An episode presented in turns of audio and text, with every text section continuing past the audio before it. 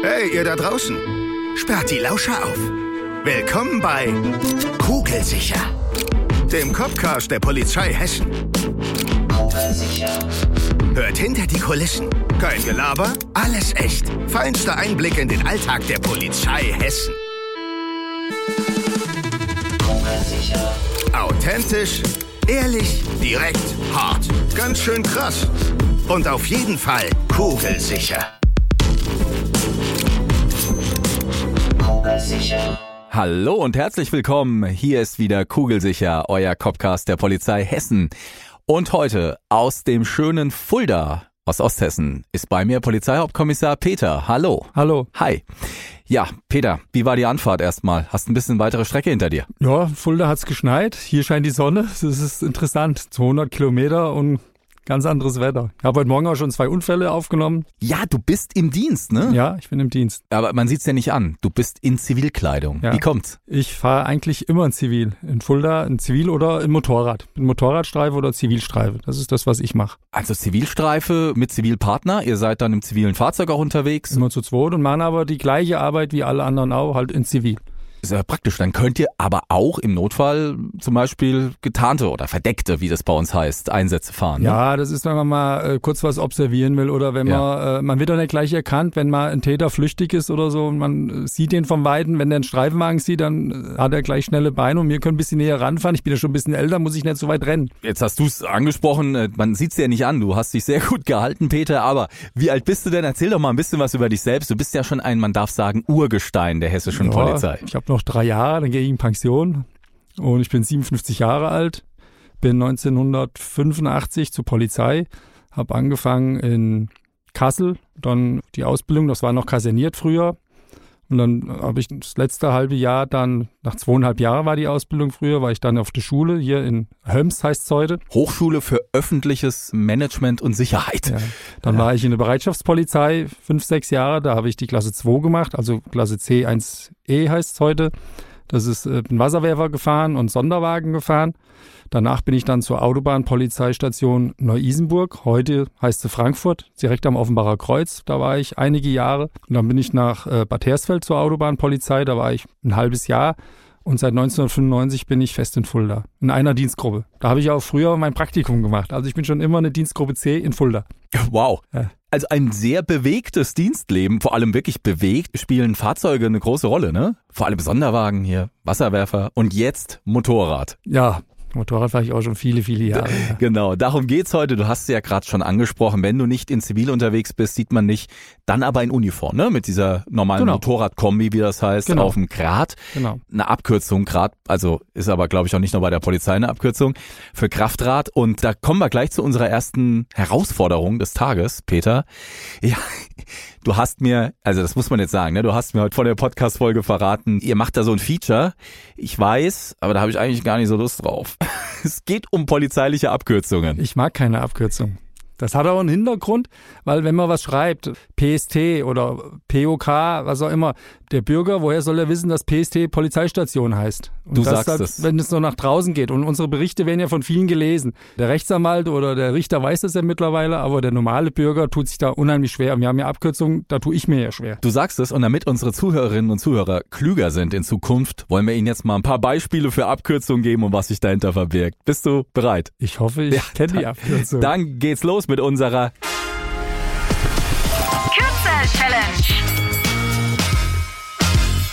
KDD. Kriminaldauerdienst. Genau, der Kriminaldauerdienst. Das ist ja auch in Zivil, ne? aber eine ganz andere Ecke.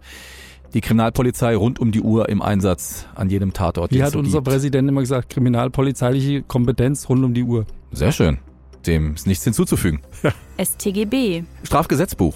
Ja, da kommt man nicht drum rum, bleibt nicht aus, dass man sich mit vielen Gesetzen auseinandersetzen muss. Ne? Ja. Auch bei der Schutzpolizei muss man gerade das StGB doch sehr gut kennen. Genau. RTW. Rettungswagen. Boah, genau. Der Rettungswagen. Unsere, wir nennen das ja benachbarten Kräfte. Hast du wahrscheinlich, äh, weil du gerade sagtest, ich hoffe nicht heute Morgen mit zu tun gehabt, aber hin und wieder muss auch ein RTW vor Ort kommen, ne? Heute Morgen, es war glatt, war Schnee, also zwei, bei uns heißt das VUP, wieder eine Abkürzung, Verkehrsunfall mit Personenschaden.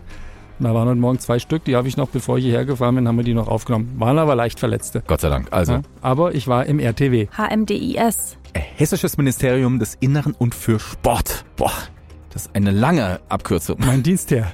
Unser Dienstherr, Dienstherrin, genau, die oberste Behörde der Polizei natürlich, in dem Fall das Innenministerium, wie man es auch einfach sagen Genau. kann. LZA. Oh, Lichtzeichenanlage. alter Lichtzeichenanlage. Peter, du bist so lange im Streifendienst, wenn du das nicht sofort wie aus der Pistole Jetzt sage ich was dazu, weil ja ganz Ja. viele Kollegen schreiben LZA. Bei ist der roten LZA beim Unfall. Ja, woher soll ein normaler Bürger wissen, was eine LZA ist? Normaler Mensch. Du hast eben selber zu mir gesagt, du weißt das, weil du schon lange bei Ja. der Polizei bist. Lichtzeichenanlagen. Man kann es ja auch ausschreiben. Ich schreibe es aus. Ganz bewusst. E EKHK. erster Kriminalhauptkommissar. Ja, das Spitzenamt im gehobenen Dienst, in dem Fall bei der Kriminalpolizei. Es gibt auch den EPHK, den ersten Polizeihauptkommissar. Genau. Dutz. Dienst zu ungünstigen Zeiten. Ganz wichtig, wenn du das jetzt nicht Viel vor mir gesagt wenig. hättest. Das ist natürlich ganz wichtig. Das ist nämlich tatsächlich der Dienst, der nachts ist oder Ja. zu ungünstigen Zeiten. Also, also Dutz, sagst du ja schon. das genau. Dienst zu ungünstigen Zeiten. Genau. Dutz heißt das, das ist das Entgelt, was wir für den Dienst zu ungünstigen Zeiten bekommen. Gut, dass es auch diesen Ausgleich gibt, denn nachts Ja. zu arbeiten ist natürlich auch was Anstrengendes. Sehr ne? anstrengend. Ja. Sehr anstrengend. SEK. Spezialeinsatzkommando. Hoffen wir, dass das möglichst selten ausrücken muss, denn dann geht's um ja, gefährlichere Lagen.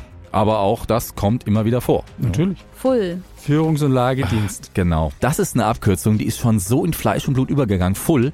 Wir sprechen das ja bei uns äh, gar nicht mehr aus. Also man sagt wirklich nur Full. Das stimmt. Führungs- und Lagedienst. Ja. ja. Äh, Da, Wir sind Weltmeister am Abkürzen. ja, du hast vollkommen recht. Da fällt zum Beispiel die Leitstelle drunter, ne? Ja. Genau. VU. Verkehrsunfall. Davon hatten wir es ja gerade. ja. VU. Täglich Brot. Leider, ja. Peter, das war's. Du hast dich super geschlagen. Es ist zu einem Gleichstand gekommen. Wir haben doch tatsächlich beide gleich viel Punkte. Die Abkürzungen sind einfach unser täglich Brot, aber du magst sie halt nicht. Und trotzdem reden wir jetzt übers Grad. Genau.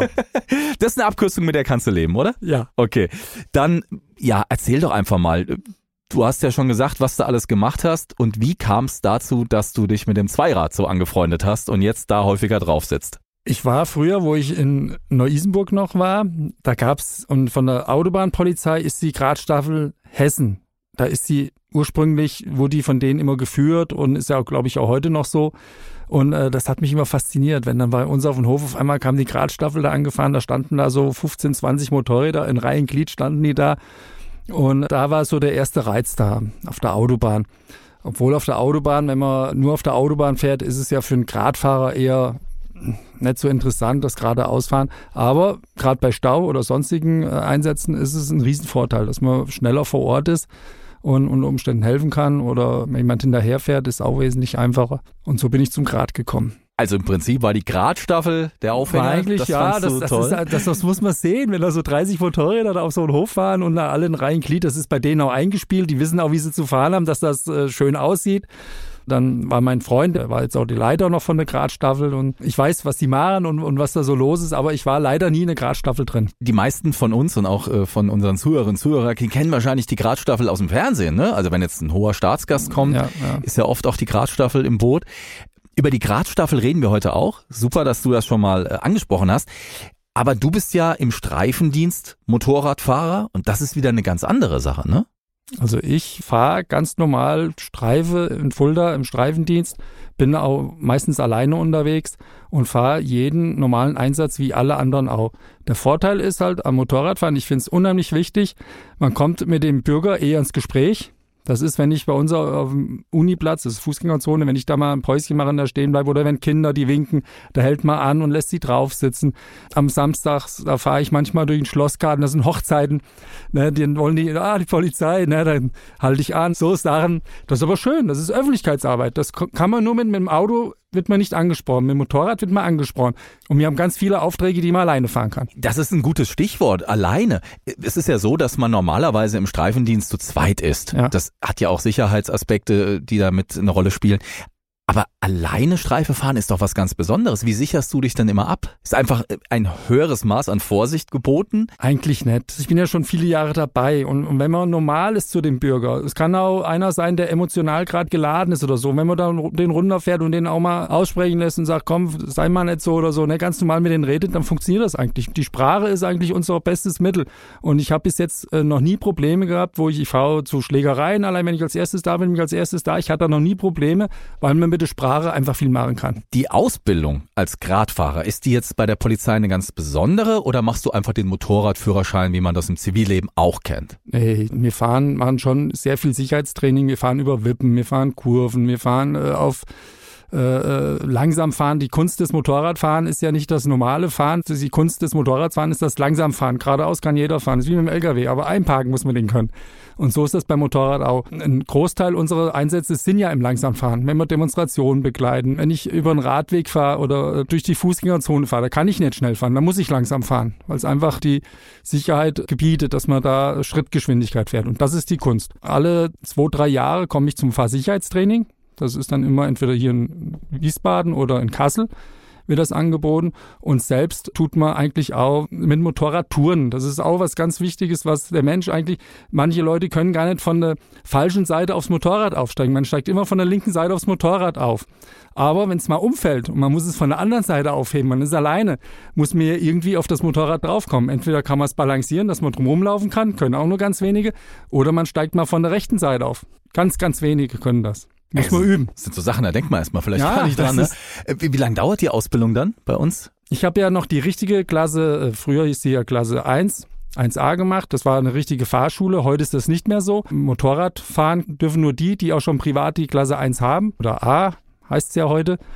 Das ist dann, glaube, drei Wochen haben die noch, dass sie da so äh, eine sehr gute Ausbildung genießen. Aber die können eigentlich fahren, aber die werden auf dem Motorrad richtig eingewiesen. Ist ja auch ein Unterschied. Man fährt mit Blaulicht, man fährt mit äh, Martinshorn, man hat den Funk am Ohren, alles. Das ist ja, man hat auch mal ganz schnell Stresssituationen. Und die äh, hat man mit dem Motorrad nicht. Und das äh, muss man lernen und da muss man auch mit umgehen können. Das ist interessant, weil du sagst Blaulicht und, und Funk. Das ist ja alles an diesem Grad, also an unserem Motorrad dran gebaut. Und Ja. deswegen sind das ja ganz andere Maschinen. Die haben ja auch ein ganz anderes wahrscheinlich Verhalten in Kurvenlagen.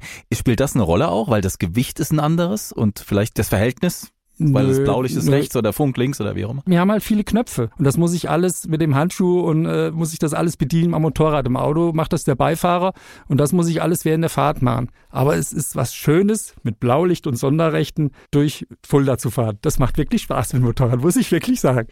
Weil Fulda eine Ist, äh, schöne Stadt ist. Nein, ist auch, nein, das ist so was Schönes. Ist was anderes. Ist Nicht was das wahrscheinlich normale Fahren. Aber komplett auch anderes, ja. hochgefährlich, ne? Ja. Man muss vorsichtig fahren. Das, das wollte ich sagen. Ist natürlich so, dass gerade Motorradfahren ist ja was von der Sicherheit her, äh, ist ja was ganz anderes nochmal. Man muss sehr, sehr aufpassen. Man muss viel mehr für andere wahrscheinlich mitdenken.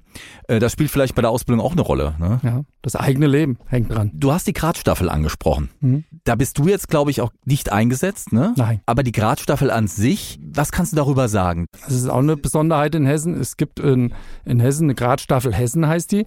Und das sind aus den Präsidien Mittelhessen, Westhessen, Südosthessen und Frankfurt Motorradfahrer, die Spaß dran haben und die können sich da melden. Und die haben eigen zugeteilte Räder. Das sind andere Maschinen als die im Streifendienst. Also wir haben äh, 900 Kubik und die haben 1250 Kubik. Aber die haben auch BMW. Aber die ist auch denen nur zugeteilt. Also ist jedes Motorrad ist einer bestimmten Person zugeteilt. Und die fahren halt Großlagen, Hessentag, Deutschlandrundfahrt, die Fahrradrundfahrt, die HR4-Rundfahrt machen sie immer. Das sind so Highlights, wo die auch mehrere Tage un unterwegs sind und an Hotels übernachten mit den ganzen Motorrädern und begleiten das. Und ab und zu, das sind alles geplante Einsätze, dann haben sie Politiker, wie wir vorhin gesprochen haben, das machen die auch, die Begleitung. Aber da werden ja immer nur zwei, drei, vier Motorräder gebraucht, die werden dann zusammengestellt, wer Zeit hat, das wird vorher angegeben. Und fahren halt auch ins Ausland. Ausland heißt bei uns andere Bundesländer. Ja, genau. Ne, die unterstützen Hamburg. Beim G20 waren sie jetzt. In Berlin sind sie ganz oft. Ich habe gestern extra nochmal einen Freund von mir angerufen, was sie so machen. Und das ist hau hauptsächlich Berlin und Hamburg. Das sind die meisten, wo sie eigentlich unterstützen. Das wäre was für dich gewesen? Wie kam es, das dass, gern dass gemacht, du ja. äh, eigentlich gar nicht bei der Gradstaffel dabei Ja, weil ich warst? ja dann nach Osthessen gewechselt bin. Und die Osthessen ist einfach zu für- weit. für das die Jahr. meisten Mhm. Einsätze, muss man wirklich sagen, sind hier in Südhessen, Wiesbaden, Frankfurt. Und wenn ich jedes Mal eine Anfahrt von einer Stunde habe, um da einen Einsatz zu fahren, das ist einfach zu umständlich und auch zu teuer. Nordhessen macht's auch nicht. Hat praktische Gründe Ja, in genau. dem Fall. Aber trotzdem fährst du ja nun mal grad jeden Tag.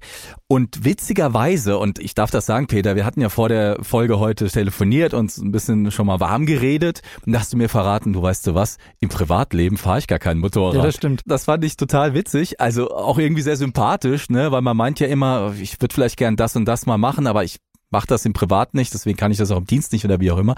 Wie kam das? Meine Frau hat es mir nicht erlaubt. Ich habe Kinder, Frau, und habe gesagt, wenn ich privat auch noch, einmal ist ein Hobby, was man alleine macht, überwiegend. Ich, wir wollten nie zu zweit auf dem Motorrad sitzen, nicht, dass die Kinder weise sind. Also man, als Polizist denkt man auch ein bisschen weiter. Man weiß ja, wie schnell das passieren kann. Und dann bin ich privat nie Motorrad gefahren. Ich fahre halt im Dienst und das lebe ich auch aus. Und ich finde es halt auch wichtig. Aus den besagten Gründen, weil man Bürgerkontakt hat. Und ich finde, ich finde das was ganz Wichtiges, dass man mit dem Bürger spricht. Absolut, wenn nicht das Wichtigste überhaupt. Ja. Du hast ja am Anfang gesagt, du bist ja 57, du hast ein sehr, sehr erfahrungsreiches, ein sehr langes Dienstleben hinter dir. Und wie hältst du dich im Privaten fit dafür? Also, äh, das kann ja ein Hobby sein, Motorradfahren, um, um aus dem Kopf frei zu kriegen, ne? Und das ist sicherlich bei vielen Motorradfahrerinnen und Fahrern so. Äh, Wie, wie machst du das? Wie hältst du dich fit und wie kriegst du den Kopf frei, wenn du gerade mal nicht die Uniform anhast? Also das Schöne ist bei mir, meine Frau, die ist aus einem ganz anderen Berufsfeld und ich habe in meinem Bekanntenkreis keiner, der Polizist ist. Ich bin der Einzige. Also wenn ich zu Hause bin, bin ich völlig ander, also frei von Gedanken her, obwohl ich viel mit heimnehme. Das ist keine Frage. Ich habe auch schon viel geweint, das ist was, was jeder Polizist mal durchmacht. Aber ganz viele tolle Geschichten. Ich sage immer, ich bin ja einer der wenigen, die mit 57 noch im Schichtdienst sind. Die meisten, ich hätte ja auch die Möglichkeit gehabt, wenn ich jetzt Schlafstörungen hätte oder sonst irgendwas, da wäre ich aus dem Schichtdienst schon längst rausgegangen. Die Möglichkeit hat man ja bei der Polizei. Man kann alles machen. Das ist, ist ja das Schöne. Man kann von Spurensicher bis zum Hubschrauberpilot kann man was machen. Und ich halte mich fit, indem ich auf der Straße bin, draußen rumspringe und weiterhin da äh, immer unterwegs bin.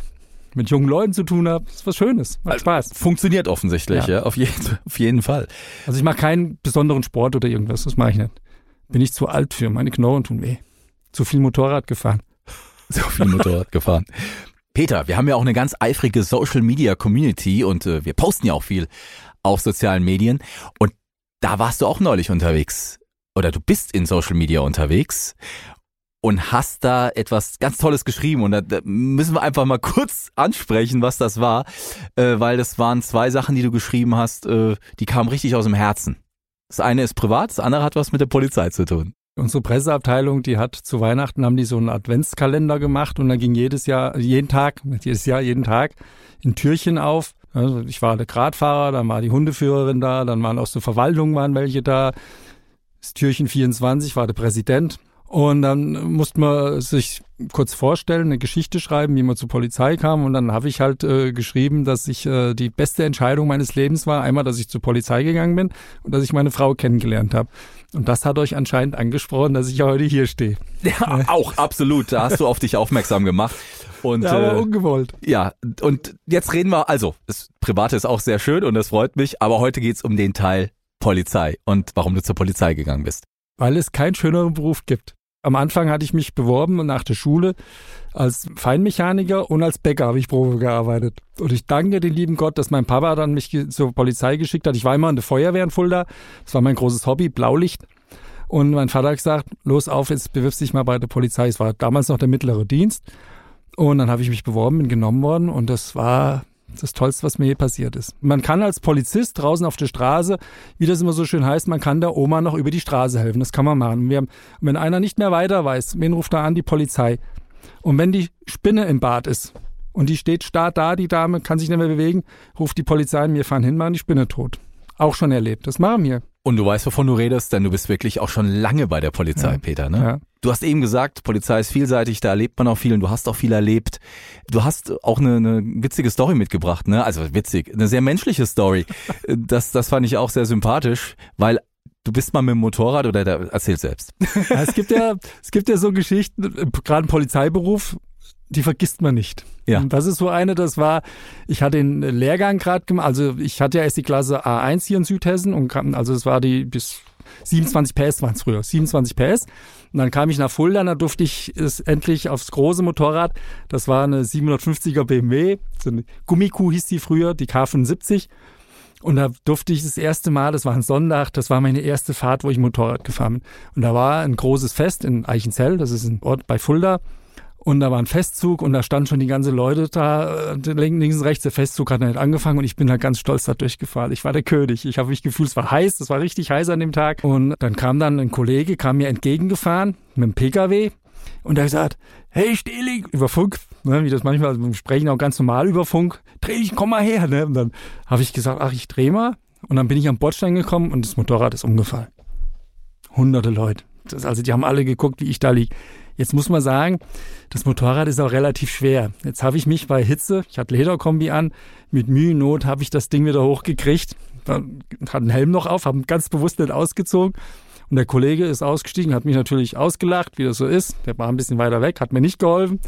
Und dann stand das Motorrad da, da ist da abgestellt, dann war der Spiegel abgebrochen, also abgefallen an der Seite und dann habe ich den nicht dran gekriegt, den kann man eigentlich so dran stecken, dann habe ich den dann so ganz unauffällig hinten in den Koffer reingetan ja, und dann habe ich das Motorrad dann gerade so mit letzter Kraft hochgekriegt, den knallroten Kopf, habe Helm abgezogen und dann musste ich da auch noch stehen bleiben. Ja, mussten Verkehr regeln. Und dann kamen die Leute an, haben sich wehgetan, haben sie Schmerzen. Ich habe gesagt, nein, mir tut nichts weh. Und mir hat das Knie wehgetan. Ich stand da. Also insofern auch einem Profi passiert dann sowas mal, ne? Ja, da war ich noch Anfänger. Ja, okay, aber ja. Äh, aber es war halt meine erste Fahrt. Es ne? war die, die erste Fahrt, die ja, ja, ne? Du hast ja vorhin auch schon gesagt, ein Motorrad ist praktisch, weil man damit andere Einsatzlagen bewältigen kann, als jetzt zum Beispiel mit dem Pkw, mit dem Streifenwagen. Da hast du auch was mal erlebt, ne? Wo, wo es praktischer war, dass du auf dem Motorrad, auf dem Krat unterwegs warst. Eine Hauptaufgabe im Sommer ist die Zweiradkontrolle. Ob das jetzt die 50 Kubikroller sind, ob das größere Motorräder sind oder sonstiges. Weil mit dem Pkw die sind nicht erkennbar und wenn man den nicht gleich hat, die hauen auch immer mal ab. Und mit dem Motorrad, wenn man da dahinter ist, da haben die fast keine Chance, weil wir sind schon sehr gut motorisiert, wir können gut fahren. Wir sind dann, haben ja keinen Stressfaktor in dem Moment, weil wir ja darauf vorbereitet sind. Ich kenne das ja. Fällt mir die Geschichte ein, da ist mal einer weggefahren, das ging quer durch die Stadt. Immer jemand, der nicht anhält, sagt, ich melde Verfolgungsfahrt an an den Full muss man das anmelden. Ne, dann wird man auch gebremst unter Umständen. Wenn man, wenn die merken, hoppla, das wird zu gefährlich für andere äh, Leute oder der Kollege bringt sich in Gefahr oder andere Leute, dann drücken die ja einmal runter. Das muss so sein. Und ich bin aber dem Motorrad da hinterher gefahren, das ging die Stadt, und dann habe ich immer über Funk gesagt, das geht mal durch Rot, ne, dann fährt er da und da. Und unsere Chefin, wir hatten damals eine Chefin, die hat das am Funk mitgehört und irgendwann habe ich gesagt, oh, oh, oh, oh, ne, und dann kam nichts mehr. Und da haben die gedacht, jetzt ist der Peter verunglückt. Ne? Im Endeffekt ist der andere, ist ins Rutschen gekommen, ist hingefallen und ich habe und der ist dann weggerannt und ich habe mein Motorrad auch abgestellt, bin dem auch hinterher gerannt. Und dann sind tatsächlich dann Leute auf den gesprungen, haben den mir dann festgenommen, sag ich mal so, ne? Die haben den dann gestoppt. ja, mich. also eine perfekte Zusammenarbeit zwischen Bürgerinnen, Bürger ja. und der Polizei, ja? ja. Zivilcourage. Wow. Gibt's immer mal. Sehr schön. Doch, das, muss mir wirklich sagen. Ist so, ja. Ich habe das schon oft erlebt. Das ist toll und natürlich ist auch die Polizei darauf angewiesen, dass Bürgerinnen und Bürger uns auch mit Zeugenaussagen, mit Hinweisen natürlich unter die Arme greifen. Peter, bleibst du die nächsten drei Jahre, hast du noch? Bleibst du die nächsten drei Jahre dem Grad treu? Bis zum letzten Tag. Bis zum letzten Tag. Ja. Könnte man auch vorstellen, du wirst dann vielleicht am letzten Tag auch mit dem Grad nochmal durchs Spalier fahren. Das Einzige, was mich hindern könnte, wäre, wenn ich einen neuen Helm bräuchte. Alle fünf Jahre bekomme ich einen neuen Helm. Aus Sicherheitsgründen. Und äh, es kann höchstens sein, dass sie sagen, zu alt, es lohnt sich nicht mehr. Ist ja ein teurer Helm, ist eine Funkausstattung drin und alles, das ist, ist nicht ganz günstig.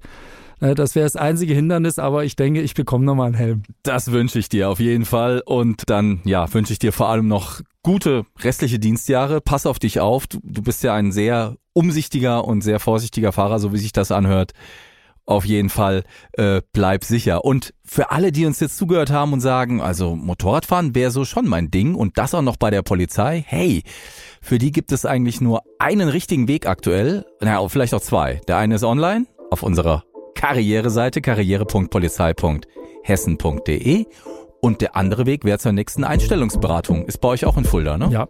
ja. Genau. Einstellungsberaterin, Einstellungsberater anrufen, Termin ausmachen und sich schlau machen und dann stehen alle Wege offen zur Polizei Hessen, zum vielseitigsten Beruf der Welt.